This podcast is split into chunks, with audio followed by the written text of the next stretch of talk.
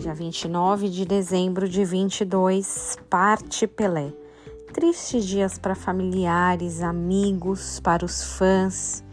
Impressiona o fato como o mundo todo reconhecia a celebridade que era e muitos lamentaram. Até, uma, até a Unesco fez uma nota oficial, uma homenagem. Pouca gente teve um reconhecimento assim pelo mundo todo.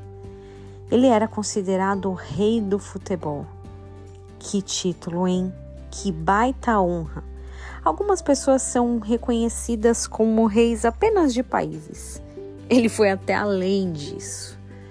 E quem não gostaria de ter um título desse? Melhor, quem não ficaria muito lisonjeado de ostentar uma nomenclatura assim e reconhecida pelo mundo todo? O rei da computação, a rainha da pintura, o rei do bolo, a rainha da comunicação. Nossa, deve deixar qualquer um de peito bem estufado. Mateus 27, 11 diz assim: Jesus estava em pé ante um governador e esse interrogou, dizendo: És tu o rei dos judeus?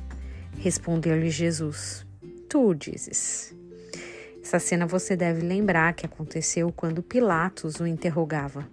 Lembra? Passou um filme aí na sua cabeça, não passa? Desde o nascimento de Jesus até a morte, ele foi reconhecido como rei. Por isso, alguns até de forma jocosa prepararam uma coroa de espinhos. Por cima da sua cabeça puseram escrita a acusação: Esse é o rei dos judeus. Mal sabiam estes. Um rei que é maior do que qualquer reinado do mundo todo. Um rei acima de coroas, acima de poder. Um rei que foi rei e para sempre será. Um rei que até o rei da bola vai ter que prestar contas. Que você tenha um dia abençoado, em nome de Jesus.